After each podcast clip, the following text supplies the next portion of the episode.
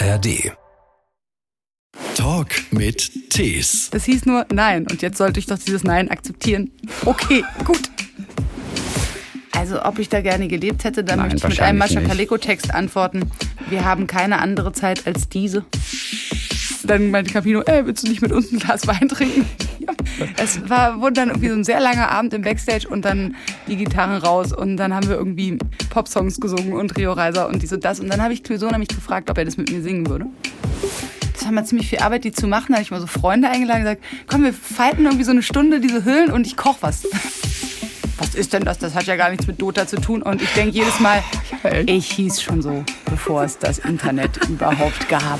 Das ist ja gar nicht mal so gut, zumindest nicht wie jeder tut, tut. Da komme ich lieber zu Christian Thees in die Sendung und unterhalte mich mit ihm. Ein Podcast von SWR3. Mein Name ist Christian Thees und Mein Name ist Dota Kehr. Dota K. Auch bekannt als Dota Kaliko. ja, es würde gar keinem auffallen, wenn du sagst, ja, Dota Kaliko. Gibt es irgend noch einen Nachfahren zu heiraten? Nein, ihr Sohn ist, ist gestorben. Genau, Mascha Kalekes Sohn ist gestorben, Gestorben. als er Anfang 30 war. Viel zu früh. Der war auch Musiker, glaube ich, Schauspieler oder sowas. Sie hat ja auch in den Namen eingeheiratet, ne? in Richtig, den Nachnamen genau. mit ihrem ersten Ehemann. Ja, ungarischer Herkunft. Also wir fachsimpeln schon mal ein bisschen, denn Mascha Kaleko ist eine Dichterin, die so langsam von vielen wiederentdeckt wird. Ähm, Dota und ich, wir haben sie beide schon vor vielen Jahren entdeckt und haben uns eigentlich in sie verliebt. Und du hast dann angefangen, irgendwann auch einige ihrer Gedichte zu vertonen. Sehr erfolgreich mit dem ersten Album, Kaleko. Und jetzt gibt es ein zweites Album. Genau. Das äh, in der fernsten der Ferne heißt. Dann lass uns einfach mal wieder sozusagen grundlos vergnügt sein zusammen. Eines der schönsten Gedichte überhaupt, oder?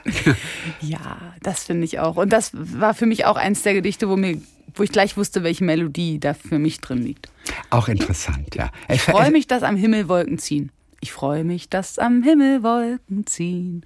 Irgendwie war das Und, sofort. und dass es regnet, stürmt und, Und friert dass und es schneit. regnet, hagelt, friert, und, schneit. Ich freue mich auch zur grünen Jahreszeit. Ich freue mich auch zur grünen Jahreszeit, wenn Heckenrosen und Holunder blühen. Ja, es ist ein tolles Gedicht. Mascha hatte also wirklich ähm, sehr erfolgreich Alltagslyrik, hat sie es ja genannt, hat sie geschrieben. Alltagsskizzen auf sehr berlinerische Art und Weise. Sie hat geschrieben über die Liebe damals, über die Hoffnung, über die Ängste, wie das Leben war. Immer sehr einfach. Also eine Sprache, die erstmal sehr einfach und sehr zugänglich Genau, ist. Deswegen ist sie auch so wahnsinnig toll. Ne? Da sind auch noch durchaus noch mal die ein oder andere Ebene, da sind auch Anspielungen auf anderes. Aber selbst wenn man das nicht versteht, man versteht im Prinzip sofort, was sie meint. Es ist eine faszinierende Dichterin. Wir werden während der nächsten Stunde noch die ein oder andere Zeile definitiv zitieren oder auch zu hören bekommen, weil es ja auch einfach zu schön ist. Dir war wahrscheinlich schon relativ früh klar, vermutlich kurz nachdem du dein erstes Kaliko-Album gemacht hast, da muss noch ein zweites folgen, oder? Wann war dieser Zeitpunkt, dass du es eigentlich wirklich wusstest und mir aber damals noch nicht gesagt hast?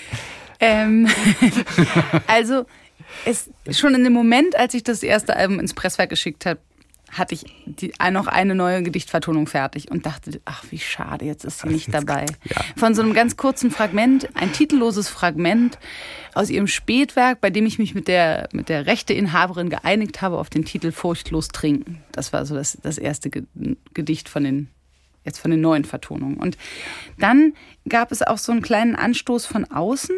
Und zwar hat äh, Patti Smith ein Foto von meinem Calico-Album gepostet.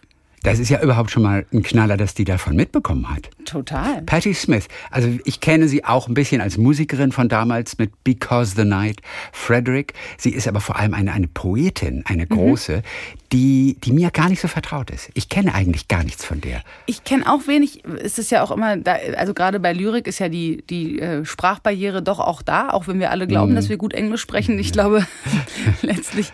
Aber ähm, offenbar schätzt Patti Smith Mascha Kaleko auch und es gibt natürlich auch die Verbindung über äh, New York.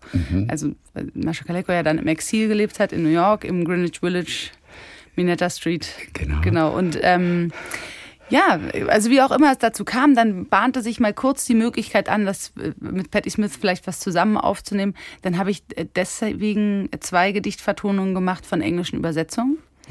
und habe dafür aber die Rechte nicht gekriegt. Nicht vom Übersetzer. Der Übersetzer war total äh, erfreut und fand es super und hat mir noch ein paar, ein paar Stellen habe ich ihn gefragt, könnte ich das auch, könnte man es auch so machen, so würde besser im Versmaß klappen. Ja. Und so. Das war eine schöne Kommunikation mit ihm, aber die Rechteinhaberin wollte das nicht. Okay, die Rechteinhaberin. Ja, das ist auch völlig in Ordnung. Das ist eine alte Freundin von, von Mascha Kaleko. Sehr alt. Frau ne? Zoch-Westphal, ja. Frau Zoch-Westphal. Und man muss sagen, sie, sie hat sich sehr verdient gemacht. ne? Okay, das ist Gisela? Ja, Gisela, ja. Gisela man, man weiß, die hat viele Bücher auch über Mascha Kaliko geschrieben. Ne? genau. Und sie hat, macht das wirklich, macht das toll. Also hat auch aus dem Nachlass noch viele Gedichte veröffentlicht, die bis dahin ja gar nicht veröffentlicht waren.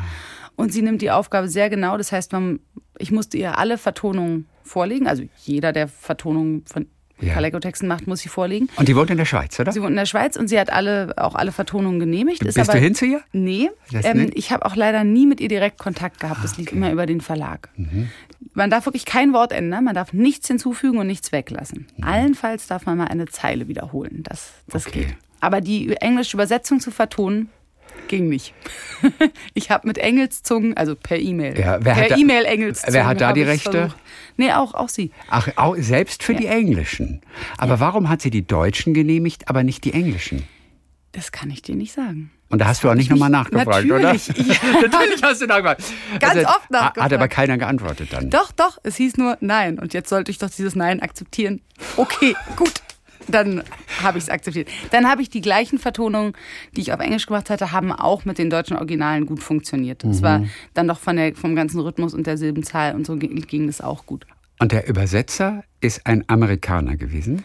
Ähm, mit dem Übersetzer hatte ich auch einigen Kontakt. Ähm, Der hat ja auch schon ein paar Jährchen auf dem Buckel dann. Ja, Ne? ja. Das wäre vielleicht nicht das Problem gewesen. Das hätten wir vielleicht noch neu übersetzen können dann. Die Frage ist, darf man das? ähm, es ist nee, ja- die, die Übersetzungen müssen ja auch genehmigt werden von der Rechteinhaberin. Und die waren aber genehmigt. Da hatte sie sich sogar schon äh, noch dafür eingesetzt, dass sie veröffentlicht werden. Na gut, die sind ja wahrscheinlich alle auch auf Englisch erschienen, oder Nee, nicht? nicht alles. Nicht alles von. Mhm. Mascha, aber ein bisschen, ein paar Highlights auf jeden Fall. Wusste Patti Smith davon, dass du gerne auch mit ihr zusammen eines dieser Songs gesungen hättest? Ja, sie Gedichte? hat dann nicht nochmal reagiert. Also, naja, sie hat auch bestimmt viel zu tun. Es war nur mal kurz diese Möglichkeit im Horizont. Ich würde ja, wenn ich dürfte, ich würde ja gleich die Gitarre zücken, dir die englische Vertonung vorsingen, aber das, das darf ich nicht. Auch das darfst du nicht. Naja. Da, Wenn wir jetzt mal davon ausgehen, dass hier ein gewisses Maß an Öffentlichkeit involviert ist, ja, ich spiele es dir nachher vor, wenn das Mikro aus ist. wir wollen das natürlich alle hören. Also Mascha Kaleko hat ja in Berlin auch gelebt, in deiner Heimatstadt. Du bist Berlinerin. Mhm. Das war dann so 1938. Sie hat gewohnt in der Bleibtreustraße. Wie oft standest du schon vor dem Haus und hast sozusagen ihre Aura eingeatmet? Ich, ich stand schon zweimal vor dem Haus. Sie hat aber auch noch in anderen Ecken gewohnt. Sie hat in Klado gewohnt mit Ah. ihrer Familie. Und auch mal kurz in Steglitz in der Björnsonstraße. Mhm. Wie man, es gibt eine tolle Biografie, die kennst du bestimmt, von Jutta Rosenkranz. Ja, ich habe sie noch nicht gelesen. Ich hatte sie einmal aus der Stadtbibliothek ausgeliehen und ich kam nicht dazu. Dann habe ich sie erst mal wieder zurückgegeben. Aber es steht an als nächstes, ja. Also sie ist äh, sehr empfehlenswert, es ist eine gute Biografie. Okay, ich gut. muss auch sagen, ich kannte erst fast alle Gedichte, bevor ich die Biografie Mhm. gelesen habe. Und danach konnte ich dann doch auch vieles nochmal anders einordnen. Ich bin eigentlich kein Fan davon, dass man sich so viel mit den Personen der Künstler beschäftigen sollte, um das Werk zu verstehen. Also Mhm. mein, mein Kunstverständnis oder mein Verständnis von Liedtexten und Lyrik ist, es soll sich so erschließen. Es soll auch nicht zu voraussetzungsreich sein. Also klar, ein, ein bisschen was an, gibt's ja manchmal, dass irgendwelche kulturellen Referenzen drin sind. Was weiß ich, liest man Gottfried Benn, muss man irgendwie die ganze Mythologie im, äh, im Ärmel haben, sonst versteht man nur die Hälfte. Aber äh, grundsätzlich mag ich eigentlich, wenn sich die Sachen erschließen, für mich als Hörer, Ja. wenn sich, wenn in mir Bilder entstehen, wenn sich die Ebene und die Abgründe und so alles von sich, von alleine abzeichnen. Natürlich trotzdem wird dem was hinzugefügt, wenn man die Biografie. Oder ich finde, das kriegt gerade bei Mascha Keleko auch nochmal so eine andere Tiefe. Also nehmen wir mal einen Song von deinem ersten Album, Für einen. Das ist ja, wie beginnt es? Ähm, Die anderen sind das weite Meer. Du aber bist der Hafen, kannst liebst da ruhig schlafen. Äh, Ich steuere immer, wieder her. Denn all die Stürme, die mich trafen, sie ließen meine Segel leer. Die anderen sind das bunte Meer. Du aber bist, Bist der Hafen. Du bist der Leuchtturm letztes Ziel. Dann die anderen sind das Wellenspiel. Kannst tiefster ruhig schlafen, die anderen. Das ist ein Gedicht, das erreicht alle. Also als Gedicht auch schon. Mhm. Und sie hat es im Prinzip als Antwort auf ihren Mann geschrieben. Von dem wollte sie damals, glaube ich, so ein bisschen frei sein. Und er hat einfach nur gesagt, du kannst machen, was du willst, auch mit anderen Männern, wenn du mich nicht verlässt. Und daraufhin hat sie dieses Gedicht geschrieben. Und wenn man das nochmal weiß zusätzlich, dann denkt man, okay, hm. also das kriegt nochmal so eine, so eine Tiefe.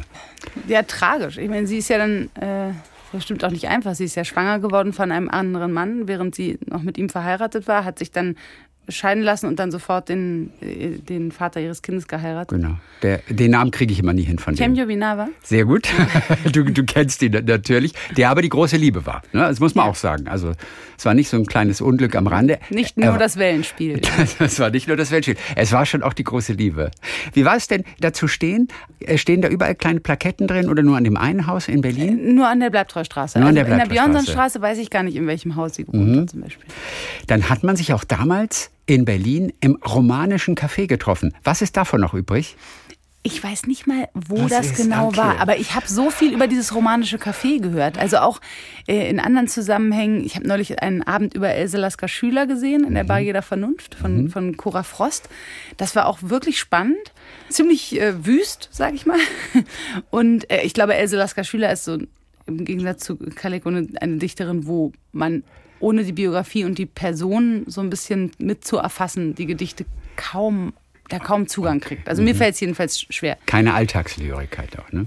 Genau. Und äh, ja, ich meine, das romanische Café muss ein interessanter Treffpunkt gewesen sein. Auch und gerade auch so für sehr brotlose Künstler, die dann da irgendwie für 30 Pfennig die Tasse äh, Kaffee ähm, oder was es auch war, äh, da den ganzen Vormittag saßen und, und geschrieben und gelesen haben. Auch Kästner, Tucholsky, ich glaube, die waren alle so mhm. Gäste da in diesem romanischen Café. Aber auch du weißt nicht, ob es es noch gibt oder was das mit dem Gebäude ist oder ist es kaputt, äh, zerstört worden im Krieg? Ich nehme an, ja. Ja. ja. Aber ja. das wollte ich auch, äh, gut, dass mich nochmal drauf stößt, das wollte ich schon länger mal recherchieren. Du hast auf diesem neuen Album auch wieder einige Duette, du hast viele ganz verschiedene Stimmen. Die Tokotronic-Stimme, du hast Giesbert äh, zu Kniphausen. Malonda, kannte ich gar nicht bisher. Macht, macht spannende Sachen. Malonda. Sarah Lesch, Fanny ja. van Dan, Malonda. Ja?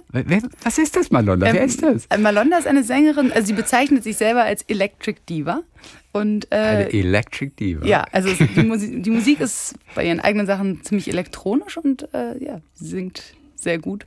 Und du hast auch wirklich sehr verschiedene Stimmen. Also wirklich, wirklich ganz verschiedene, fast schon so Alternative Stimmen. Wann passen denn Stimmen auch mal nicht zusammen?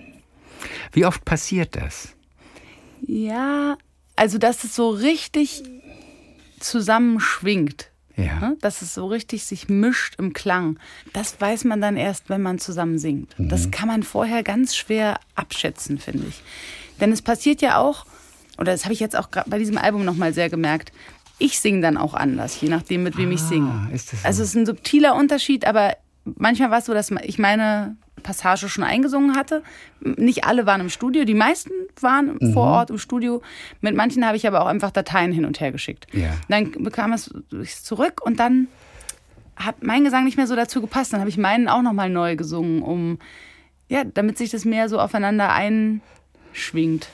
Manch, manchmal kollidiert es ein bisschen mehr und, und ähm, und bei anderen ist es halt sehr harmonisch in der Mischung, finde ich. Also zum Beispiel mit Malonda mischt es sich hervorragend oder auch ja. mit Giesbert zu Knüpphausen mhm. und, oder auch mit Clouseau. Es war wirklich, ja, es ist, ja. war mir eine große Freude, auch so mit der Zweistimmigkeit zu spielen. Und ich, ich liebe das. Ich liebe das einfach, mit anderen Leuten zusammen zu singen. Es hat immer funktioniert oder haben auch ein, zwei ähm, KünstlerInnen auch nicht funktioniert?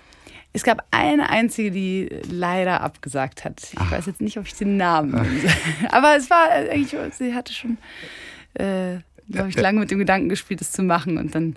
Sie hatte gute Gründe, das abzusagen. Nee, ich glaube, sie mochte einfach dann die eigene Aufnahme nicht. Und dann. Ach, die eigene ja, Aufnahme. Ja, das, das kann ich auch gut verstehen. Ich meine, letztlich so würde ich das auch machen, wenn ich ein Duett angeboten kriege und dann singe ich es und denke so, na, irgendwie klingt, mag ich nicht, wie das klingt, wenn ich das singe, dann würde ich es auch nicht freigeben. Mhm, Logisch. Ja, natürlich, klar. Ach, und, und man muss auch sagen, ne, das ist äh, am Ende der Sache habe ich dann die fertigen Mixe natürlich all meinen Duettpartnern und Partnerinnen geschickt. Und alle waren dann zu, sehr zufrieden mit ihrem Stück. Mhm. Und das ist keine Selbstverständlichkeit, weil es hätte auch leicht passieren können, dass jemand am Ende dann nochmal sagt, ah nee, jetzt wo es fertig ist, ah, ich ziehe es doch lieber zurück. Ja. Und das ist gar nicht passiert. Und das, ähm, wie gesagt, das ist überhaupt mhm. nicht selbstverständlich, weil natürlich sind alle super kritisch und, und passen genau auf mit dem, was sie veröffentlichen, weil davon, das ist ja unser Leben, dass wir das, was wir veröffentlichen, dass wir dazu stehen. Mit Clouseau hast du auch einen, der auch schon Mainstream ist, äh, richtig, ein großer der wahrscheinlich Stadien füllt. Ich weiß gar nicht, Clouseau. Ja, also groß, also richtig, richtig, richtig groß. Wie lange kennst du ihn? Ähm, Oder kanntest du wir, gar Wir kennen uns schon ziemlich lange. Und zwar ähm, seit 2010 oder 11. Mhm.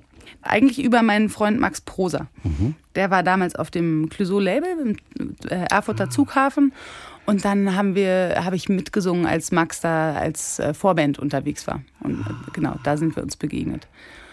Und dann haben wir uns ein paar Mal irgendwie getroffen bei irgendwelchen verschiedenen Events. Dann waren wir beide für den Musikautorenpreis nominiert und haben ihn beide nicht bekommen. Das hat uns natürlich verbunden für den Abend. für den Rest des Lebens. genau. Und ähm, dann hatten wir uns bei einem Benefizkonzert für die Seenotrettung getroffen. Mhm. Genau, apropos, Spende für die Seenotrettung ist gerade wieder aktueller denn je. Ja. Bei diesem Benefizkonzert, das war so so ein Pandemie-Winter, wo man schon wusste, okay, jetzt kommt gleich der nächste Lockdown und es geht wieder monatelang, werden wir alle nur zu Hause sein. Und es, also es muss Winter, Dezember 2020, glaube ich. Und es bahnte sich schon so an. Und alle, die da waren, und das waren ähm, Seed, Clouseau, ähm, Campino und T.S. Uhlmann. und ich. und so, alle mit riesen Teams äh, Backstage und so. Ich war ganz alleine. kein Techniker, kein Crew, kein, alleine gespielt. Es war, war, äh, du warst als Einziger authentisch, verstehst du? Nee, nee, gar nicht. nein, nein, das meine ich jetzt nicht. Gesungen, aber es war trotzdem lustig, weil alle hatten so viel Entourage und ich war so, äh, dann meinte Campino, ey, willst du nicht mit uns ein Glas Wein trinken? ja. Okay. Und dann äh, waren nach dem Konzert, normalerweise sind bei solchen Anlässen immer alle dann auch sofort wieder weg. Aber in dem Fall war es halt naja, man wusste, zu Hause ist man jetzt noch lang genug. Jetzt bleiben wir erstmal noch Backstage, solange wir hier rausgekehrt werden. Aber die Leute von dem Club waren auch so, oh, jetzt ist der Club wieder monatelang zu. Es war, wurde dann irgendwie so ein sehr langer Abend im Backstage und dann die Gitarren raus und dann haben wir irgendwie Popsongs gesungen und Rio Reiser und dies und das. Und dann habe ich Clouseau nämlich gefragt, ob er, ob er das mit mir singen würde. Mhm. Und äh, seine spontane Reaktion war, Mascha Kaleko, ja, total gerne. Wenn ich verreise, habe ich ganz oft ein Gedichtband von ihr dabei. Ich habe mich total gefreut. Und dann haben wir es gleich vor Ort ein paar Mal zusammen durchgesungen und dann war das so abgemacht. Auch genau diese Nummer schon? Ja, genau diese Nummer. und wie seid ihr auf die Nummer gekommen? Nee, ich Bei hatte den... die Vertonung schon fertig. Die hattest du Und schon hatte fertig. schon beim, beim Schreiben ähm, also seine Stimme im Kopf und gedacht, ja, das wäre schön dann ergab sich diese Gelegenheit. Sonett in Dur. Mhm. Ich frage mich in meinen stillen Stunden, was war das Leben liebster, ehe du kamst und mir die Schatten von der Seele nahmst. Oh, so schön. Was suchte ich, bevor ich dich gefunden? Allein das ist schon wieder gut. Und dann setzt immer noch einen drauf. Zeile 2 ist schon schön, Zeile 3 setzt noch mal einen drauf und Zeile 4 ist dann noch mal wieder besser. Ja, was suchte ich, bevor ich dich gefunden? Das war mit Clouseau. Anna Amateur ist auch dabei, damit beginnt das Album gleich. Das Mögliche. Und es ist auch so eine Stimme, von der du dann auch sagst, nur mit der. Der, der, der Song ist für die. Ja, und das ist auch, der ist auch echt schwer zu singen gewesen. Also schon besonders gut dadurch, dass ich singe es oben in der sozusagen komfortablen Frauenlage ja. und sie singt es eine Oktave drunter in der Wiederholung. Und es fällt kaum auf, weil mhm. sie stimmlich wirklich so viel kann. Ja, und auch so das Wilde da drin, dass das kann auch nicht jeder so umsetzen. Also das hat sehr viel Spaß gemacht. Das ist auch, glaube ich, schön in der Zweistimmigkeit. Es sind auch nur vier Zeilen, ne, die gesungen werden. Das ganze Gedicht besteht aus vier Zeilen oder? Ja, ich ja. habe mit Engeln und Teufeln gerungen, genährt von der Flamme, geleitet vom Licht. Und selbst das Unmögliche ist mir gelungen. Aber das Mögliche schaffe ich nicht.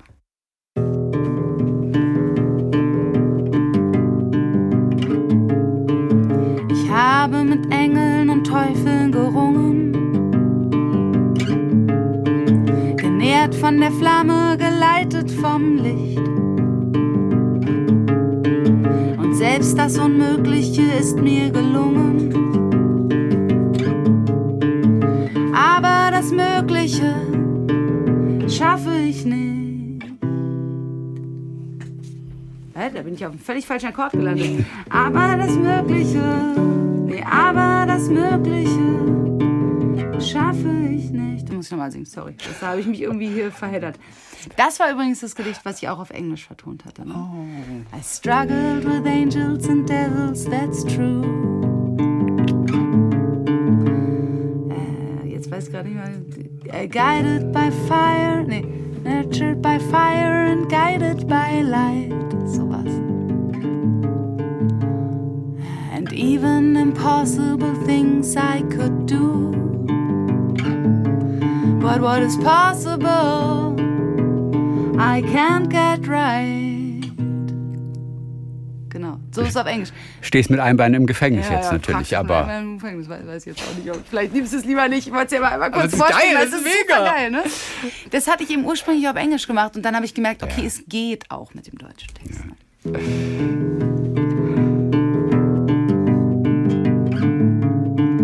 Ich habe mit Engeln und Teufeln gerungen, genährt von der Flamme, geleitet vom Licht. Und selbst das Unmögliche ist mir gelungen. Aber das Mögliche schaffe ich nicht. Ja. Und das, äh, wenn, wenn man so ein kurzes Gedicht hat, kann man natürlich ein sehr kurzes Lied draus machen. Mhm. Aber das klappt, also das ist musikalisch dann manchmal einfach noch nicht auserzählt. Es hat noch keinen Bogen und so. Und dann, ja. wenn man eben den Text wiederholen muss, ist es so ein bisschen langweilig, wenn der dann einfach in der gleichen Stimme, gleiche Lage wiederholt wird. Ja. Und deswegen war das auch sehr einladend als Lösung sozusagen mit einer zweiten Stimme, mit einem anderen Sänger, einer anderen Sängerin die Gedichte zusammenzusingen. Und das Witzige ist, dass es auf Anhieb dadurch gar nicht auffällt, dass man zweimal den gleichen Text singt. Oft. Und Witz, man, man nimmt es gar nicht wahr. Aber man, man, Ausgetrickst. ja, ausgetrickst total. Man hört das Lied und ich habe dann so raufgeschaut und denk, es sind ja wirklich nur diese vier Zeilen. Völlig richtig. Aber es hat so etwas ganz anderes, wenn die zweite Stimme dazukommt. Ja, auch, aber auch eine andere Interpretation merkt man. Es ist auch wirklich ein anderer Gestus. Wir haben uns auch im Studio darüber unterhalten, dass ich das eher so gesehen habe. Ich habe mit Engeln und Teufeln gerungen, so ich, ich ringe, da ist diese, diese Anstrengung, dieses Verzweifelte. Sie eher so diese Resignation da drin gehört hat, so wie nachts auf der Bettkante sitzen und sagen, jetzt habe ich das wieder nicht geschafft. Und dann durfte aber auch jede das so singen, wie sie wollte. Also, klar. also du hast auch nicht mit ihr dann gesagt, ja, kannst du es nochmal so machen? Nein, das bleibt auch deinem Duettpartner, Duettpartnerin überlassen. Ne, in der Zweistimmigkeit, in der letzten Strophe haben wir schon ein bisschen gemeinsam rumprobiert, ne? Okay. Weil da muss man ja irgendwie zueinander finden. Jetzt singst du die obere und ich sing die untere und so. Hm.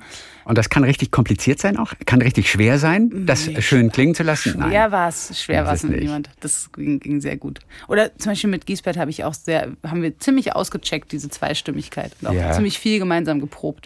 Wenn einer fortgeht, Mhm. das hast du mit Giesbert gemacht, wenn einer fortgeht, gibt man sich die Hände, am Bahnhof lächelt man so gut es geht.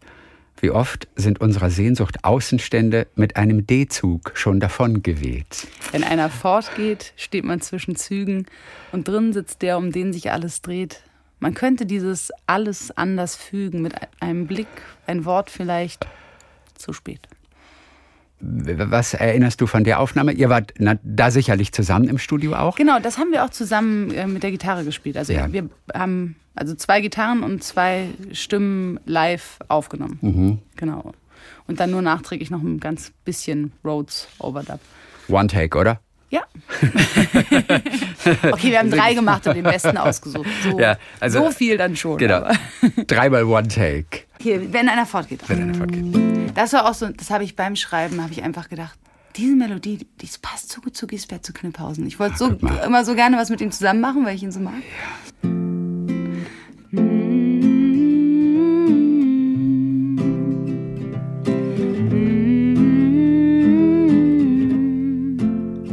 Wenn einer fortgeht, gibt man sich die Hände. Am Bahnhof lächelt man so gut es geht. Wie oft sind unserer Sehnsucht Außenstände mit einem D-Zug schon davon geweht. Wenn einer fortfährt, steht man zwischen Zügen und drin sitzt der, um den sich alles dreht. Man könnte dieses alles anders fügen mit einem Blick, ein Wort vielleicht zu spät.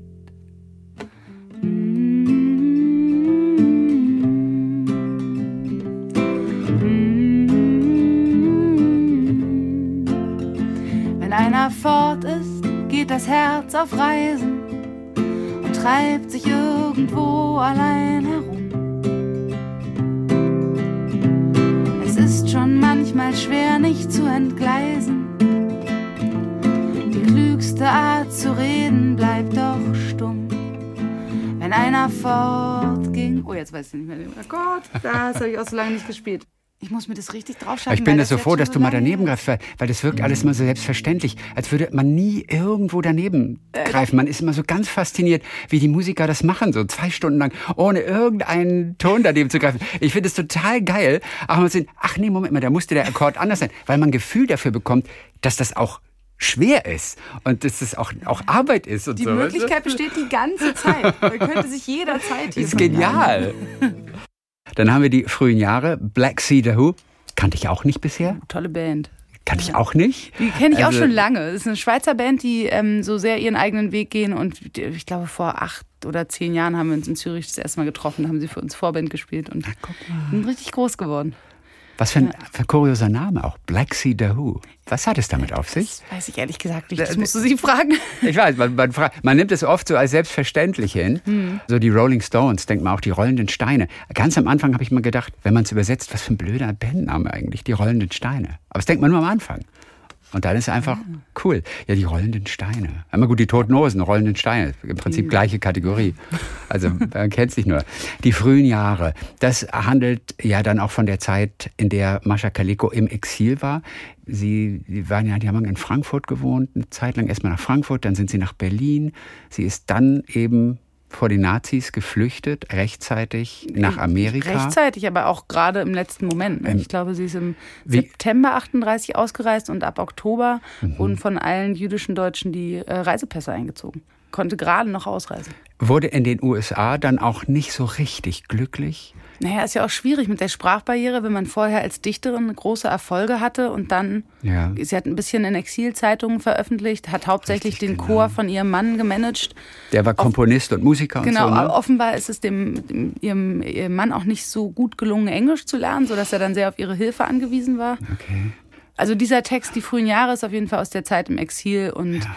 eins der wenigen Gedichte von ihr, die sehr frei in der Form sind. Ähm, Und sich nicht reimen. sich nicht reimen, verschieden lange Zeilen haben, keinen so klaren Rhythmus. Das hat's für die Vertonung herausfordernd gemacht. Ja. Aber ich, ich bin besonders stolz auf die Vertonung. Und du wolltest das auch unbedingt Ja, machen, unbedingt. offensichtlich. Weil man wird ja denken, oh, das bietet sich für einen Song jetzt nicht so an. aber du brauchtest so die eine Herausforderung. Art, auf so eine Art hat sich besonders angeboten. Ach, guck irgendwie. mal das. Ja. Ja, aber trotzdem war es was äh, schwieriger als andere ne? Ja. Das heißt, wie bist du rangegangen? Wie hast du es in den Griff bekommen dann? Das klingt so, als müsste man gegen den Text kämpfen. Ne? Nee, ja, eben gar nicht. Also, äh, na, so wie bei allen Vertonungen, sehr intuitiv. Das ist ja auch das Schöne an dieser Arbeit, dass im Gegensatz zum selbst Songs schreiben, bei denen ich auch selber texte, das mache ich jetzt auch nicht ungern oder so, aber es, es ist natürlich ein sehr viel verkopfteres Arbeiten, weil ganz schnell zieht einen der Text völlig auf die die Hirnschmalzseite sozusagen und man muss sich äh, ganz viel mit der mit der Bedeutungsebene beschäftigen, was ja auch total okay ist. Ähm, aber dieses ganz intuitive davon einfach den Sprachklang zu genießen und dem die bestmögliche Melodie anzukleiden, das durfte ich halt bei den Vertonungen die ganze Zeit machen. Und das habe ich so sehr genossen. Genau, also hier die unregelmäßige Form.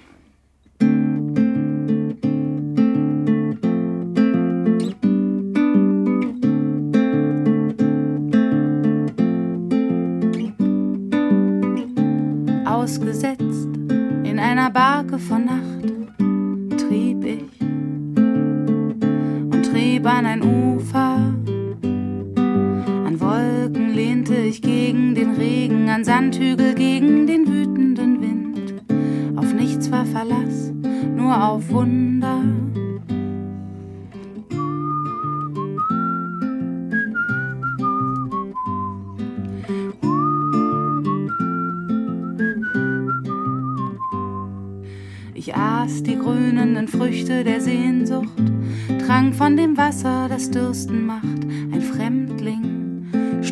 unerschlossenen Zonen, fror ich mich durch die finsteren Jahre zur Heimat, erkor ich mir die Liebe zur Heimat, erkor ich mir die Liebe zur Heimat.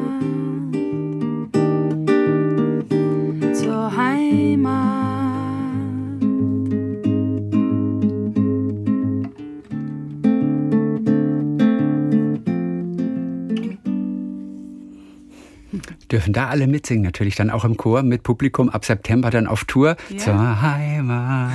Guck mal, da da, da habe ich das Gefühl, da will man mitsingen plötzlich. Das können, wir, das können ich mir fünf Minuten vorstellen. Je größer das Publikum ist, desto größer dieser Chor. Oder bietet sich das nicht an für Chor? Oh, es ist zu kompliziert für Chor von der Stimmlage. Nö. Zur Heimat. Das würde schon gehen. Das wäre schon ein schöner Moment, oder? Ja, und in, dem, in der Aufnahme ist es auch in der Mehrstimmigkeit sehr schön. Mhm. Ja, ja. Aber die, eines der besten Stücke zum Mitsingen, habe ich festgestellt, überraschenderweise ist die vielgerühmte Einsamkeit. Viel gerühmte Einsamkeit. Die können wir vielleicht auch noch mal ganz, Ja, kurz, ganz kurz hören. Das, das ist auch ganz kurz. Ganz kurz. Das ist sehr kurz, ja. Ich- ist musikalisch, glaube ich, ganz gut herausgearbeitet. Die.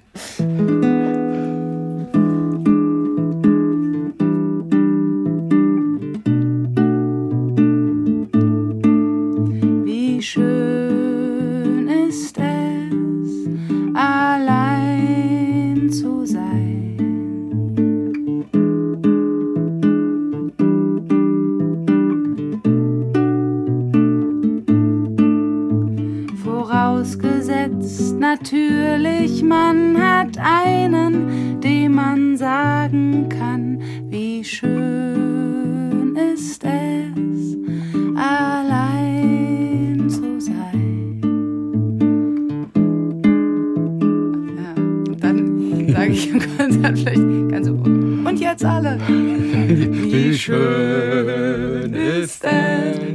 der Chor, umso Allein zu sein. Ja, sie hat sich nie so hundertprozentig wohlgefühlt in den USA. Geregnet hat es da offensichtlich auch.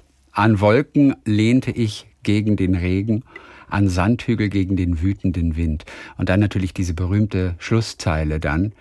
Fror ich mich durch die finsteren Jahre, zur Heimat erkur ich mir die Liebe. Das ist ja so ein, so ein klassischer Satz auch von ihr. Dieser Heimatbegriff, ich finde den immer so wahnsinnig schwierig. Liebe, kann Liebe Heimat sein? Eigentlich ja nicht. Ich meine, ich finde, es ist sehr poetisch Ich und es finde- klingt ganz toll.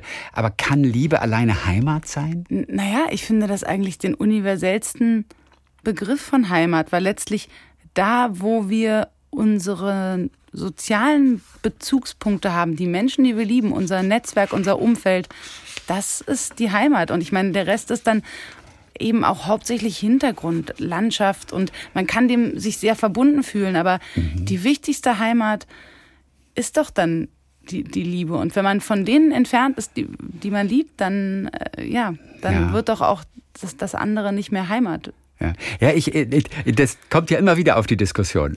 Was ist Heimat? Ja, und an Heimat denke ich sofort erstmal an eine Region. Also, wenn, ich sage meine Heimat. Ich denke immer im Hinterkopf erst als Region. Natürlich sind es die Menschen, mit denen man zu tun hat, die man liebt, die um einen herum sind. Aber ich weiß immer nicht, ob das, ob das meine Heimat dann ist. Das sind die Menschen, die mir wichtig sind, die sind das Wichtigste im Leben, da fühle ich mich wohl. Aber ist das Heimat? Ich Na weiß gut, nicht. aber sie prägt ja auch diesen Satz für eine Generation oder es sind ja Abermillionen Menschen auf der Welt, die Flucht und Vertreibung erlebt haben und erleben. Das ist ja das Einzige, was dann Geborgenheit geben kann. Ja. ähm, irgendwie in der Fremde sich, sich das zur Heimat zu machen, weil man sich, ja, sie, und vor allem sie sagt ja auch nicht, dass das ist so, sondern zur Heimat erkor ich mir die Liebe. Eigentlich hat die Liebe bei ihr, glaube ich, nicht gereicht als Heimat dann aber. Weil sie hat ja nie eine Heimat gehabt, auch wenn sie sich die Liebe dazu erkoren hat. Aber sie, sie ich glaube, die hat sich bis zum Schluss heimatlos Da fällt, gefühlt. da fällt mir noch ein anderer Text aus dem Exil ein, auch ein ganz kurzer, den ich auf dem ersten Album vertont habe. Das ist, was man so braucht. Man braucht nur eine Insel allein im weiten Meer. Man braucht nur einen Menschen. Den aber braucht man sehr. Können wir das mit Gitarre sogar hören? Na klar.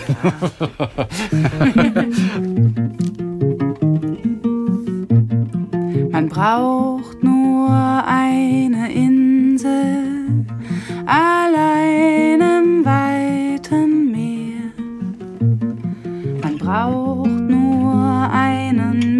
Menschen, den aber braucht man sehr. Den aber braucht man sehr. Den aber braucht, den aber braucht, den aber braucht man sehr. Hm, ganz schön. Großstadtliebe, das ist auch ein ganz besonderer Song, der natürlich auch so wahnsinnig viel erzählt über die Zeit damals. Mhm. Berlin, 20er Jahre, über die Pärchen, ja, wie das war, mit jemandem zusammen zu sein, welche Probleme man hatte. Zum Knutschen musste man raus aufs Paddelboot, weil ja. man zu Hause möbliert wohnt, wie mhm. es da so heißt. Auch das ein Song, den hast du gemacht mit äh, Fanny van Dann. Und über Fanny hast du aber gesagt, das war damals äh, Spiegel der Zeit. Da gibt es eine Zeile aus einem der Songs. Man braucht keine neuen Lieder mehr. Fanny hat alles geschrieben. Warum, warum hast du das damals geschrieben? Ähm, einfach, ich, ich hatte diese Idee mit dem Spiegel der Zeit, dann dachte ich so, ah, das klingt so ein bisschen nach einem Fanny van Dannen Lied. Ich war großer Fanny van, oder bin großer Fanny van Dannen Fan. Der hat so, und der hat unglaublich viel geschrieben. Also auf jedem Album sind irgendwie 25 Lieder und es ist wirklich äh, ein umfangreiches Werk.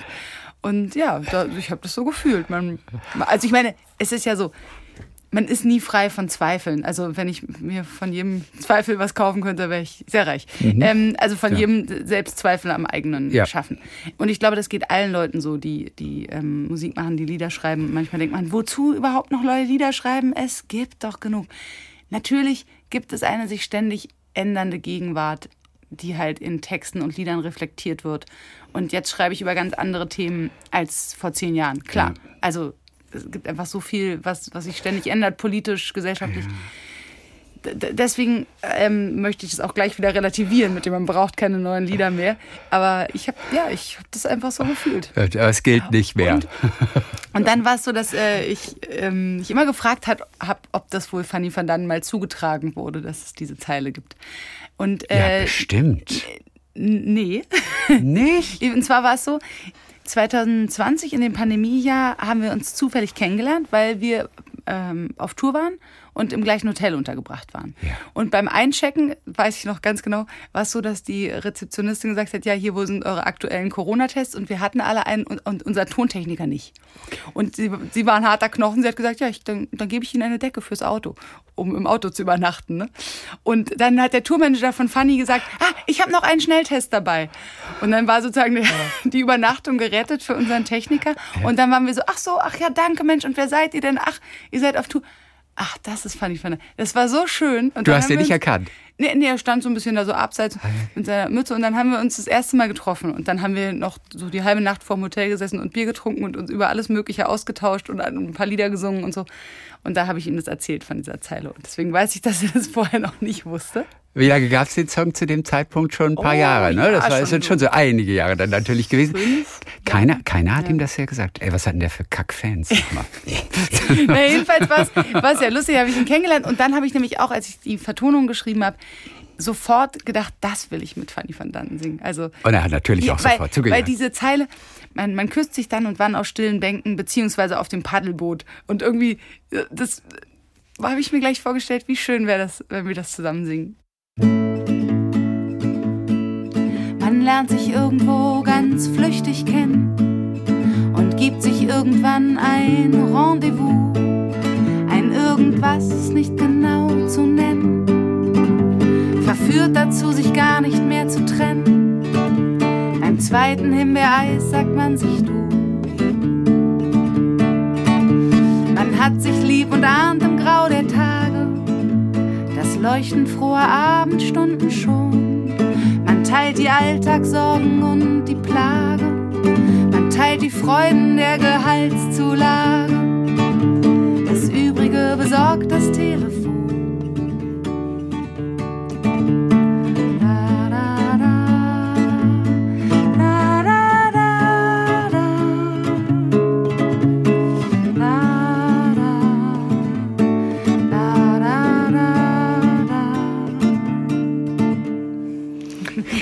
Sehr schön.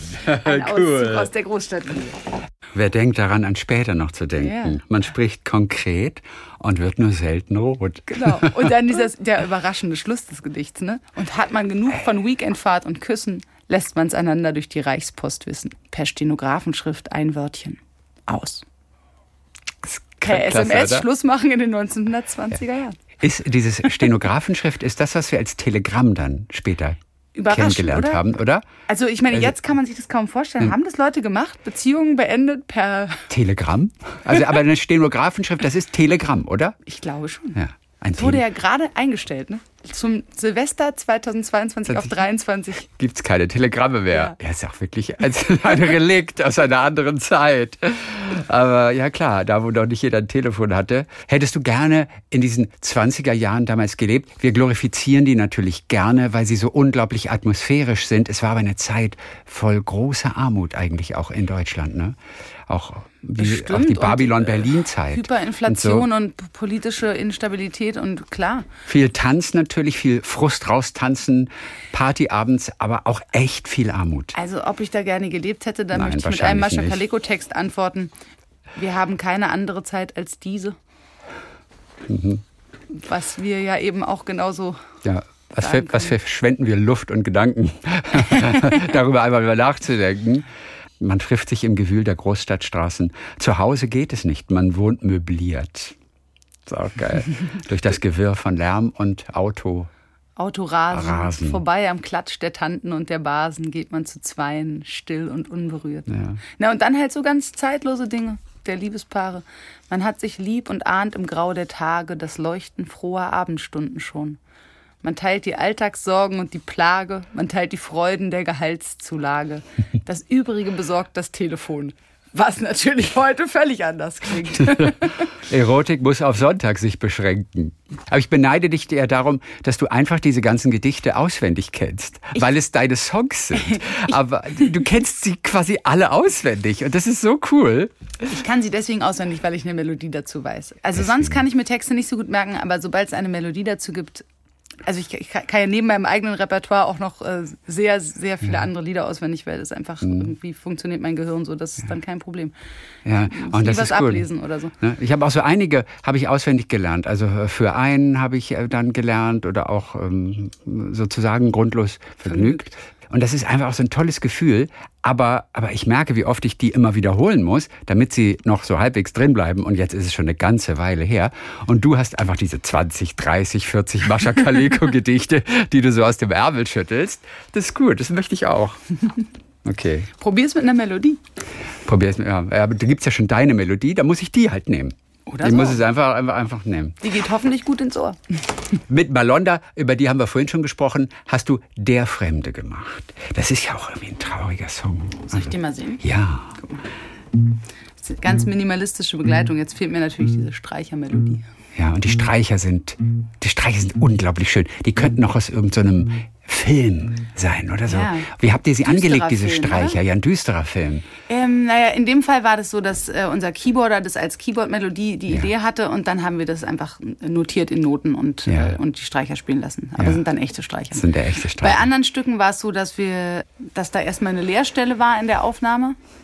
Und dann hat äh, unser Bassist Alex Binder hat die Streicherarrangements geschrieben und das hat er wirklich gut gemacht. Also ich bin, ein, ich bin wirklich ein bisschen stolz auf das Album und das ist einer der Aspekte, die ich besonders mag. Die okay, hier ist der Fremde. Sie sprechen von mir nur leise und weisen auf meinen Schorf. Sie mischen mir Gift in die Speise. Ich schnüre mein Bündel zur Reise. Nach uralter Vorväterweise. Sie sprechen von mir nur leise. Ich bleibe der Fremde im Dorf. Ganz kurz.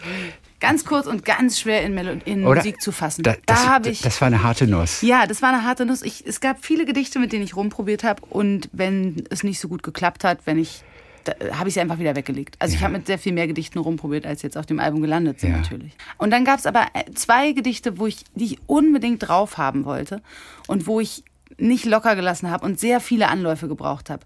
Und das war, das waren wirklich Ausnahmen, weil die, ansonsten war es mir immer sofort klar, ah, das ist die Melodie. Es ja. muss genauso sein, kein Zweifel. Aber ähm, und hat man eigentlich dann das Gefühl, die Musik kommt eigentlich im Unterbewusstsein woanders her? Die gibt es irgendwo schon, wenn sie dir so schnell kommt? Mm, nee, haben also, das nicht Lennon und McCartney schon mal gemacht? Ja, das, also ich meine, das ist oft so. Bei den Sachen, die besonders stimmig sind, denkt man, oh, das ist jetzt irgendwie so stimmig, gibt es das schon? Aber äh, nee, ich bin mir auch recht sicher. Aber bei, bei, bei dem, diesem Gedicht Der Fremde war es so schwierig, weil es eben so eine sperrige Form hat.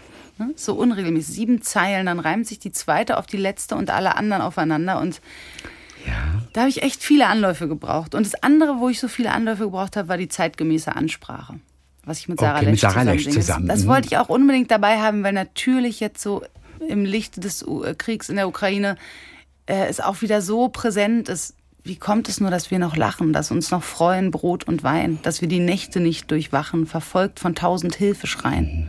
Ja. Habt ihr die Zeitung nicht gelesen? Saht ihr das Grauens Abbild nicht? Wer kann, als wäre nichts gewesen, in Frieden nachgehen seiner Pflicht?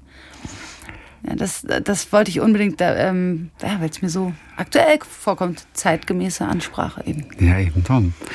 Es ist ein Doppelalbum, Vinyl, Doppel-CD. Digital gibt es jetzt erstmal nur das eigentliche, das erste Album. Wie entscheidest du, was aufs erste, was aufs zweite kommt? Denn das, was am ersten ist, das wird mehr Leuten zugänglich sein, erst einmal, weißt du? Also man kann ja auch die digitale Realität mit Spotify einfach nicht leugnen. Mhm. Wie schön ist es, schnell natürlich darauf zu gehen. Blöd für die Künstler, aber es ist so, wie es ist. Es, wir haben nur diese Zeit. Ich, ja. ähm, Leider. Wir haben keine andere Zeit als diese, die uns betrübt mit halb gefüllter Schale. ähm, ich, bin, ich bin froh, dass du fragst, denn also es ist auf keinen Fall so ein, ein äh, qualitatives Sortieren ja, gewesen. Nein. Denn auf dem Bonusalbum sind genauso gute Lieder wie auf dem, ja. auf dem Album. Ich habe das entschieden, wir haben das entschieden nach rein musikalischen Kriterien, was man gut durchhören kann. Mhm. Denn auch wenn es vielen Leuten völlig aus der Zeit gefallen scheint, ein Album zu haben, was man durchhören kann, weil alles ist jetzt hier so ein Track-by-Track-Business, ja. Mir scheint es nicht so. Ich mag das. Ich mag ein Album, was man wirklich von vorne bis hinten hören kann, was irgendwie eine sinnvolle Dramaturgie hat und wo die Stücke aneinander passen und so. Und äh, es waren 25 Lieder und dann haben wir gemerkt, okay, das ist auf jeden Fall zu lang für ein Album. Das, das am Stück durchhören ist, das mag, will man nicht. Das ist besser, das aufzuteilen in zwei Alben. Also es war eine mhm. künstlerische Entscheidung und Warum wir das dann aber so machen, dass wir nicht sagen, es ist ein Doppelalbum und es kommt von vornherein als Doppelalbum überall raus, das hat auch noch ganz praktische Gründe, weil natürlich zum einen ist es so, im Streaming kann man ja immer nur die ganzen neuen Lieder vorschlagen für Playlisten und nur Playlisten sind die Art, wie Lieder wirklich viel gehört werden. Ja. Deswegen möchte man über einen längeren Zeitraum das strecken und immer wieder ein, ein neues Lied, eine mhm. Single rausbringen. Okay. Und jetzt ist es natürlich für uns schön, dass wir, während wir auf Tour sind, noch weiterhin neue Singles rausbringen können. Ja. Und das geht eben nur, weil das Bonusalbum erst später veröffentlicht wird, erst 2024. Ja. Das heißt, die Leute, die Streaming nutzen, die kriegen auch das Bonusmaterial und es soll hoffentlich auch genauso viel Verbreitung finden, aber halt erst später. Für den physischen Release und für die ganze, das ganze Proborium, was man so macht, wenn eine Platte rauskommt mit Interviews und äh, die ganze Zeit schreien, die Platte kommt raus, wollte ich das auf jeden Fall nur einmal machen. Mhm. Ähm, weil es nicht zu meinen den Lieblings ähm, Aspekten meines Berufs gehört, die ganze Zeit Werbung zu machen für meine Platte. Es ja. ist sogar der Teil, der mir immer ein bisschen peinlich ist und den ich nicht so ja. mag. Ist aber schön, dass du hier bist, auf jeden ja, Fall. Mir macht es auch Spaß, mit dir zu reden, aber weißt du, ist ja schön, ja. Es ist einfach irgendwie komisch, immer so, ja, hier, kauft ein so neues Album, blablabla. Man muss sich selber so toll finden, ne? Ist unangenehm, oder? Ja, einfach, es ist wirklich doof. Naja, jedenfalls wollte ich das nur einmal machen und ich finde auch, ich finde es auch schön eigentlich, dass wir den Leuten, die ein physisches Album kaufen, was anbieten können, dass wir sagen, hey, das, das könnt ihr jetzt schon hören und die Leute, die Streaming nutzen, hören es halt später. Da müssen jetzt die Leute, die nur Streaming nutzen, mal kurz drüber hinwegkommen, dass sie da benachteiligt sind. Weil natürlich für uns das Verkaufen von physischen Platten nach wie vor total wichtig ist, um uns ja. zu finanzieren und vor allem, um auch so eine Produktion zu finanzieren. Denn Streaming-Erlöse sind nicht so schlecht. Wenn man eine gewisse Größe hat, gibt es schon irgendwie Geld. Aber die Unkosten von so einem Album reinzukriegen, also das, da bräuchte ich Jahrzehnte, bin ich bei, bis ich bei Null bin. Ja. So, und durch die, durch die äh, CDs und äh, Schallplatten geht das, geht das irgendwann. So, das ist ja. nicht total unrealistisch, das wieder reinzukriegen. Mhm. Denn, hey, es ist die aufwendigste Art, es zu produzieren, dass man wirklich ins Studio geht vor Ort mit guten Leuten, mit guten Musikern, die man gut bezahlt. Ja, das ist einfach, wird dann teuer und ich will auch, dass alle da vernünftig, vernünftig bezahlt werden. Andere KollegInnen wählen ja den Weg, sie gehen auf Patreon, sie machen Crowdfunding und wollen einfach ihre Kunst regelmäßig auf der Plattform zur Verfügung stellen, werden dadurch von den Fans unterstützt. Ist ja mal eine Idee auf jeden Fall. Ja. Bist du schon zu weit, um auf so etwas zurückzugreifen? Nee, Oder ich hat will er- es nicht machen. Nee. Aus verschiedenen Gründen. Also ich finde, dass es eigentlich so ein Systemfehler offenbart, wenn man darauf angewiesen ist, dass es da so ein Mäzenentum gibt. Denn wenn Leute die Musik, also wenn ich gerade gesagt habe, Streaming-Erlöse sind nicht so schlecht, doch, sie sind natürlich schlecht. Ja, das wissen Und wir es auch. ist, ich, ich will dann nicht diesen Systemfehler dadurch überdecken, dass ich so ein bisschen in so einer Bittstellerposition, also ich, ich, ich finde es völlig okay bei allen Kollegen, die es machen. Das ist gut, wenn ihnen das Ja. hilft und so. Es ist auch nett von den Leuten, die es unterstützen. Aber ich, ich will es nicht so gerne, weil ich möchte nicht so von einzelnen Gönnern abhängig sein. Ich möchte, dass das System so ist, dass es funktioniert, dass man, wenn man gute Kunst macht, wenn man gute Musik macht und die Leute die mögen und da hinkommt, dass man dann auch davon leben kann. Und ich bin, glücklicherweise funktioniert Ja. so. Aber ich, ich habe da nicht so Lust, mich irgendwie mit nochmal hier ist noch was Exklusives für meine Patrons. Das ist eigentlich sozusagen der, der ganze Teil von hier, äh, hier ist mein neues Album, nochmal ausgedehnt auf, dass man das ständig machen muss. Also ich, es ist mir wirklich zuwider, so wie mir auch ganze, die ganze Social Media Werbung und sowas total zuwider. Es ist einfach so. Bist du überhaupt auf Social Media? Ja, na klar. Zeig mir die Band, die sich das wirklich erlauben kann, es nicht zu. Ah, ich war mir nicht ganz sicher. Ich dachte, du könntest dich dem entziehen. Nein, man muss es einfach machen. Man muss ab und zu mal. Du bist ja sogar auf. Nein, auf Warte, TikTok auf, bist auf, du nicht. Auf meinem neuen Album ist, äh, auf meinem, nicht auf meinem neuen, auf meinem letzten Album ist ein Song, der heißt Ich hasse es. Ja, Da- das natürlich, der fasst sehr gut es. zusammen, wie ich mich so damit fühle. Naja, und hier, und, und genau, TikTok, dann haben die, dann hat die, ähm, die vom Digitalvertrieb, die, äh, eine Mitarbeiterin gesagt, ja, ähm, jetzt kommt ja dein neues Album, da musst du ja Werbung machen, was machst du denn auf TikTok? So, oh, bitte, bitte nicht. Und dann fiel mir dieses Lied von meinem Freund Julius Fischer ein. Und dann habe ich dazu eine zweite Strophe geschrieben. Ich bin alt, alt, alt, vieles lässt mich jetzt kalt, kalt, kalt. Bleib mir mit deinem Hype einfach vom Leib, dafür bin ich zu alt. Na gut, ich schau es mir an, an, an, weil ich nicht anders kann, kann. Wieder muss man was installieren. Was ist denn mit Viren, die ich mir einfangen kann? Das ist ja gar nicht mal so geil. Warum geht das denn so steil? Das hat schon zwei Millionen Likes. Ich frag mich bloß, why? Das ist ja gar nicht mal so gut, gut, gut. Zumindest nicht wie jeder tut, tut. Da lese ich lieber noch ein Buch. Das ist ja gar nicht mal so gut. Okay, ich stell da was rein. Wie schwer kann es sein? Ich misch da jetzt mit. Ich lande einen Hit. Mir fällt bloß noch nichts ein. Vielleicht was mit Kochen oder mit Beat, vielleicht lieber doch ein neues Lied, vielleicht was mit Tanz und das wäre nicht ganz mein Spezialgebiet. Vielleicht was mit Make-up und Frisur, vielleicht was mit Haustieren und Dressur. Ich guck nur erst mal kurz, was es schon alles so gibt.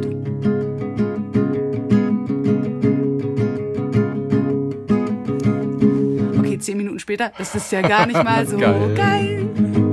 Warum geht das denn so steil? Es hat schon zwei Millionen Likes. Ich frag mich bloß, why? Das ist ja gar nicht mal so gut. Zumindest nicht wie jeder tut, tut. Da komme ich lieber zu Christian Thees in die Sendung und unterhalte mich mit ihm. Und das ist gut so. Oh. Und äh, welches ist der Song von? Das ist von Julius Fischer. Genau, Ein und- Kumpel von dir, den ich nicht kenne. Ja, das ist äh, ein, ein Kabarettist, ein Comedian aus Leipzig.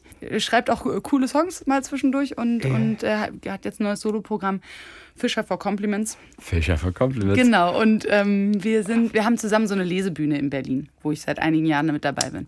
Mit Julius Fischer, Sebastian Lehmann, Mike Macinkowski und Marc-Uwe Kling, dem Autor von den Ja. Kängurubüchern. Der ja selten rausgeht und ich glaube auch gar keine Interviews gibt, oder? Genau. Margot und Wickling. Diese Lesebühne ist nämlich eigentlich so eine der einzigen Gelegenheiten, wo man ihn live erleben kann. Deswegen ist auch immer ausverkauft. Es ist schön. Also wir lesen, oder die anderen lesen Texte und ich singe Lieder und zwischendurch singen wir auch mal was zusammen oder dann passiert eben so eine Kooperation wie dieser Song. Sein Originalsong heißt wie eigentlich? Ähm, ja, der ist auch noch nicht veröffentlicht. Ach, der ist auch noch nicht veröffentlicht? Ja, deswegen ist es hier pss, Ja, nur ja. mal so. ein Naja, paar- nur mal so am Rande. Wir halten alle dicht. Genau.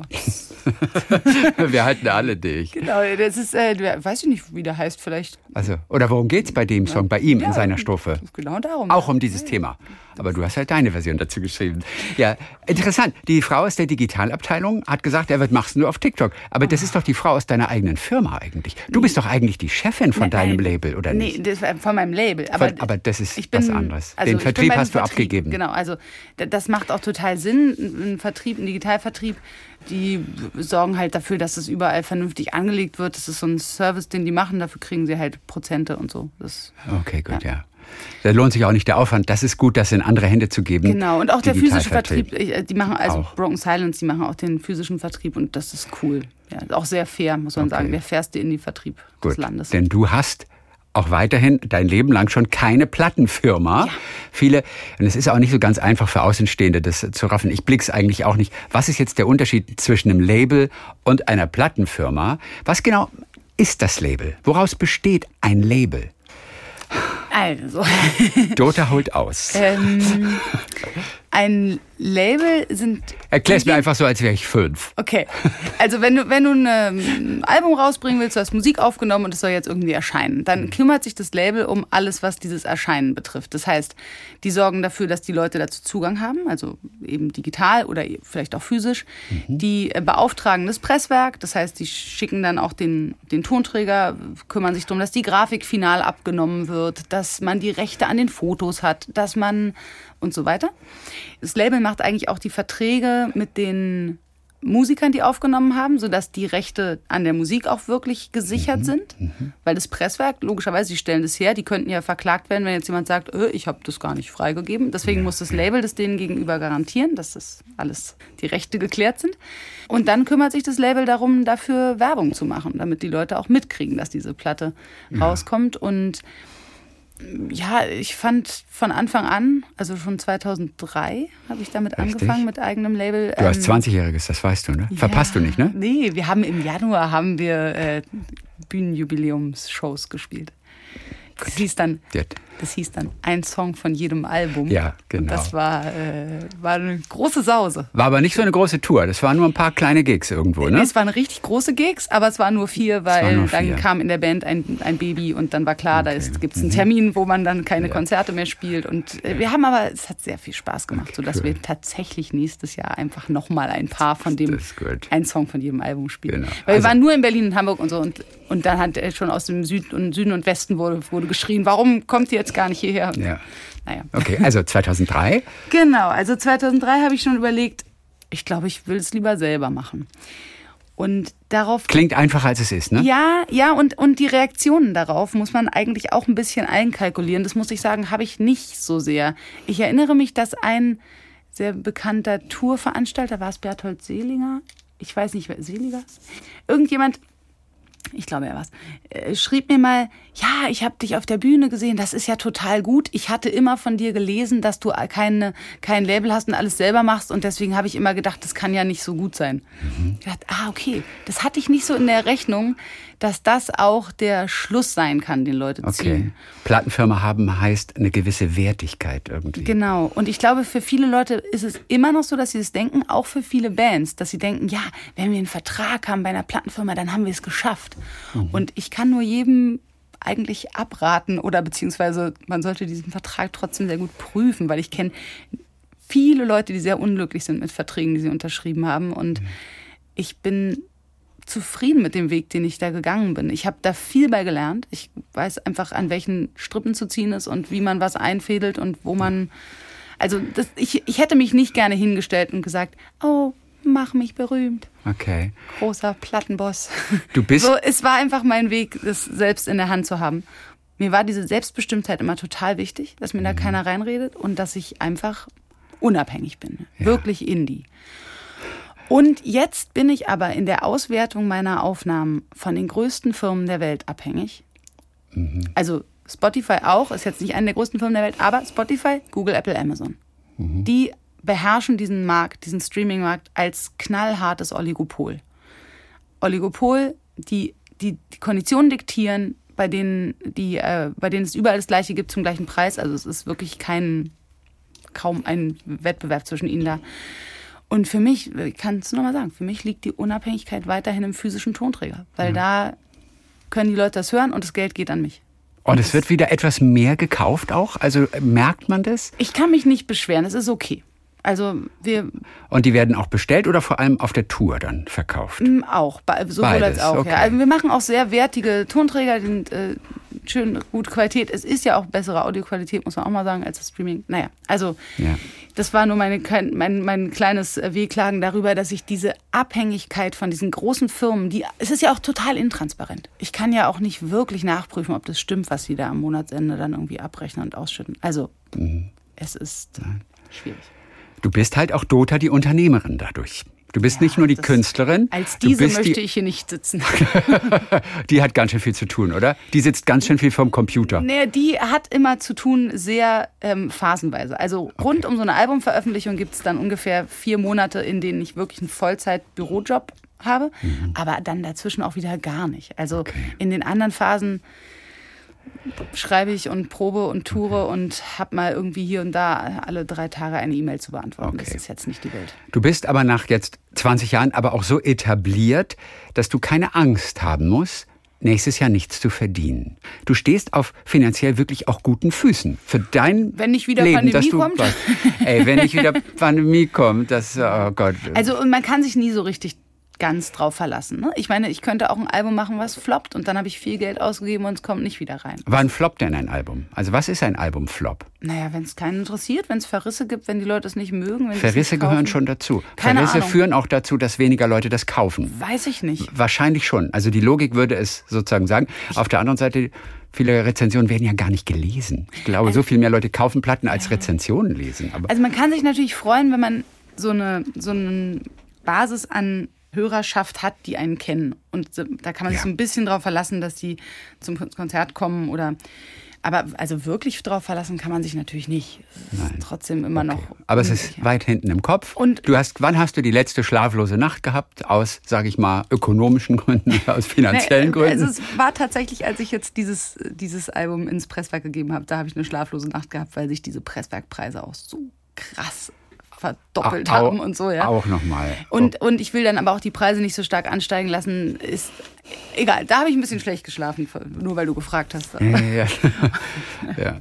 2003 hast du das erste richtige eigene Album rausgebracht. Ja? Mhm. Kein Plattenvertrag, damals auch wahrscheinlich kein Geld. Kostet dir Ja, erstmal was. gar nichts. Das heißt, wie hat das geklappt? Wie hast du es gemacht? kann ich dir genau sagen. ähm, ich habe in einem Jugendhaus äh, die Aufnahmen gemacht. Das war sehr günstig. Es war halt so ein ja, Mhm. Jugend, ja, so soziokulturelles Zentrum. Jawohl. Die haben halt Mikros, die haben gut gepolsterte Wände, die für den guten Akustik sorgen und so. Es, es war okay und es war auch überhaupt nicht besonders teuer. Ja. Und äh, dann habe ich das auf meinem Rechner CDs gebrannt und habe Straßenmusik gemacht und gebrannte CDs verkauft, angefangen Konzerte zu machen, selbst das Booking gemacht, gebrannte CDs verkauft. Mm, Das bin sehr froh, dass die Steuerunterlagen von diesen Jahren jetzt inzwischen weggeschmissen sind. ähm, also es war auf jeden Fall so, es war alles klein, sehr kleinteilig, aber es hat dann schon ziemlich bald für die Miete gereicht, auch weil, weil ich sehr wenig Miete gezahlt habe. Berlin war damals noch so, äh, der Freiraum. Es hat gereicht, damit ich das, die nächste Albumproduktion machen konnte. Okay. Ins Studio gehen, in ein besseres Studio, dann auch das nächste Album, dann das erste Mal. Ah nee, dann kam Live-Album. Das haben wir dann auch das erste Mal richtig herstellen lassen im Presswerk. Mhm. So ein äh, CD-Brenner kann ich dir jetzt, jetzt ziemlich genau sagen, gibt nach ungefähr 1000 gebrannten CDs Okay. den Geist auf. Und zwar nicht der einzige, den ich verschlissen habe. Und jedenfalls äh, war das, ja, das war so der Weg. Ich hatte kein Startkapital, ich hatte überhaupt kein Netzwerk. Ich habe diese erste gebrannte CD dann an so drei, vier Labels geschickt, weil mir gesagt wurde, so macht man das, dann kriegt man einen Plattenvertrag. Und dann kam irgendwie keine Antwort. Dann habe ich gedacht, ey, ich warte doch jetzt nicht hier rum, dass irgendwer sagt, dass er das jetzt gut findet oder nicht. Ich spiele das vor den Leuten und dann weiß jeder einzelne Mensch, der das hört, ob er das gut findet oder nicht. Und so war der Weg. Ich meine, es war das erste Album. Wie elaboriert war denn das Booklet dann? Also die CDs waren selbst gebrannt, wahrscheinlich schön Aufkleber drauf? Genau, die waren selbst gebrannt, Aufkleber drauf. Dann gab es kein Booklet, aber es, und es gab so eine aus Pappe gefaltete Hülle. Ja. Das haben wir ziemlich viel Arbeit, die zu machen. Da habe ich mal so Freunde eingeladen und gesagt, komm, wir falten irgendwie so eine Stunde diese Hüllen und dann und ich koche was. dann, ja. Was gab's? Es gab immer Kartoffeln und Fisch. Bastelabende. Guck mal, aber das sind die Freunde, mit denen es alles angefangen ja, hat. War, ist irgendeiner dabei, irgendein Musiker, den wir heute auch kennen, der mit dir gefaltet hat vor 20 Jahren? Ja, Jan war damals schon mit dabei. Jan Rohrbach. Mit dem du die ganze Zeit Musik machst, auch bei euren Zweier-Gigs. Genau, und Jan, und, äh, Jan ist Görlich auch. Wir sind äh, seit 2003, also Schlagzeug, E-Gitarre und, ja. und ich. Ja. Ach, wie lustig. Schon ein Weg, ne? Ja, das ist wirklich ein toller Weg. Ab September seid ihr dann auch auf Tour mit auch neuen Kaleko-Songs. Ja. Du giltst ja auch als hardest touring woman in Show Business. ähm, könntest du rein theoretisch, also heutzutage wissen wir, dass die Künstler natürlich auch mit dem Touren einfach auch Geld verdienen. Ne? Das ist ja mit das Wichtigste. Könntest du auch rein theoretisch also zweimal im Jahr auf Tour gehen? Ginge das? Ähm, Könnte man zweimal zum Beispiel im Jahr in Karlsruhe spielen? Gute Frage. Also wir, wir machen das auch ein bisschen anders als andere Bands. Ich, ich weiß von vielen äh, Kollegen, die auch bei Agenturen sind und bei Plattenfirmen, dass dann immer so dieser Ablauf ist, man bringt ein Album raus, dann spielt man eine Tour dazu.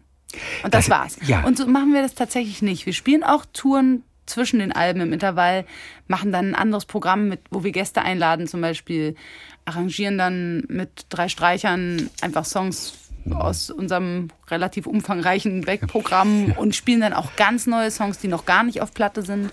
Das gibt es bei mir auch bei jedem Konzert, dass ich mindestens einen Song spiele, der neuer ist als das neue Album. Wird es auch diesmal geben. Mhm. Wahrscheinlich sogar mehrere weil ich das schön finde. Ja, einen, live können wir, einen können wir auch gleich noch hören.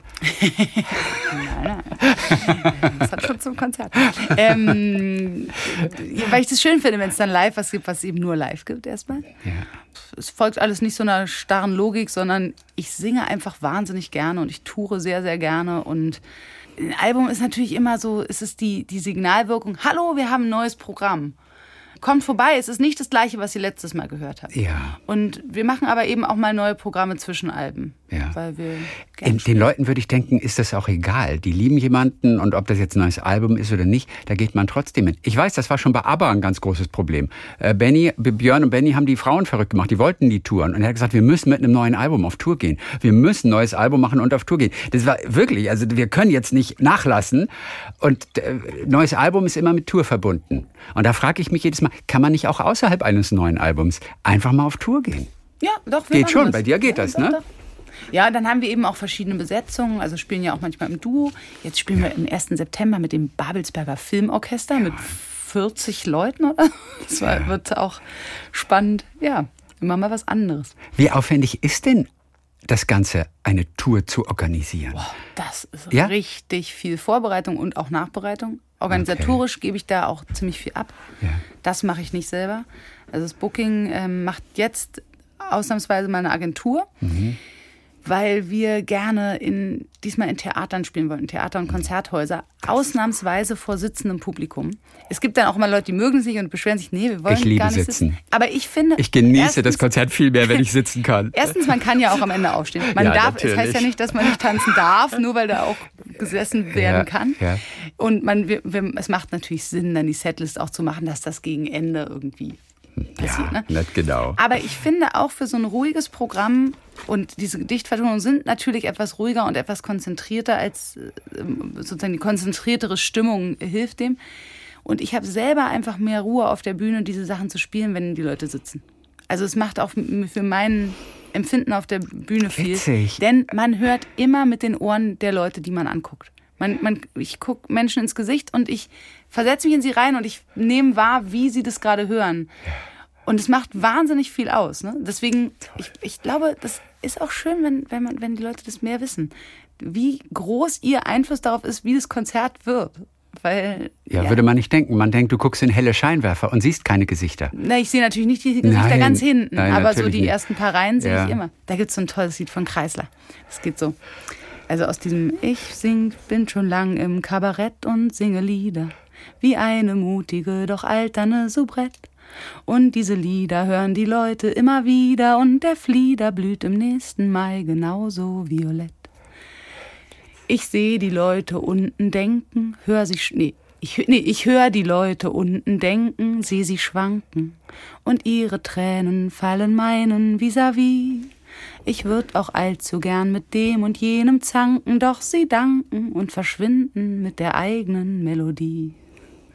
Denn sehen Sie, so ist das Leben.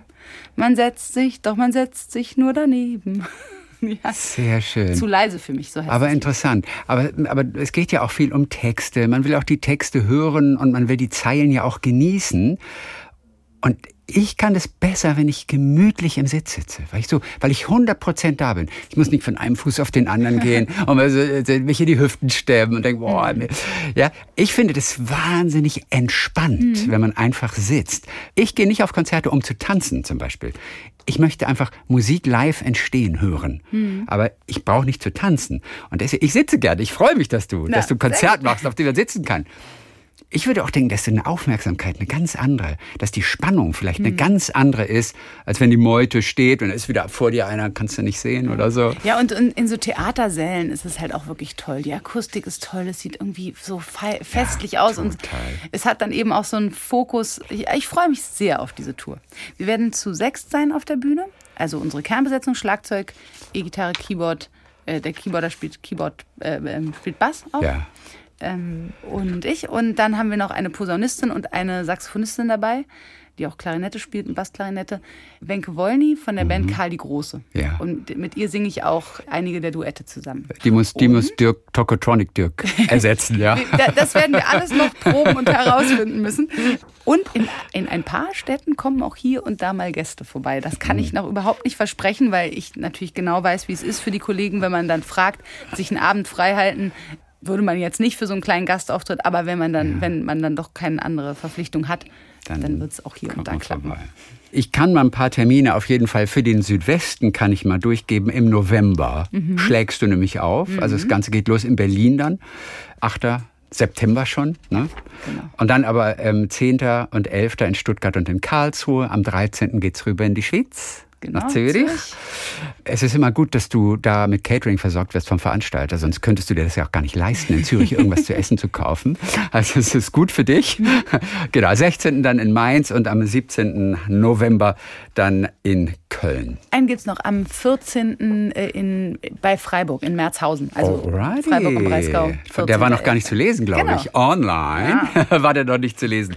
Das ist lustig. Als ich gestern noch mal so ein bisschen etwas nachschaute zu dir und recherchierte, da stieß ich auf den folgenden Satz und es war wirklich lustig, ich musste lachen. Es war auf Englisch sogar. Da habe ich gesagt, oh ey, jetzt berichten sie schon auf Englisch im Ausland von Dota.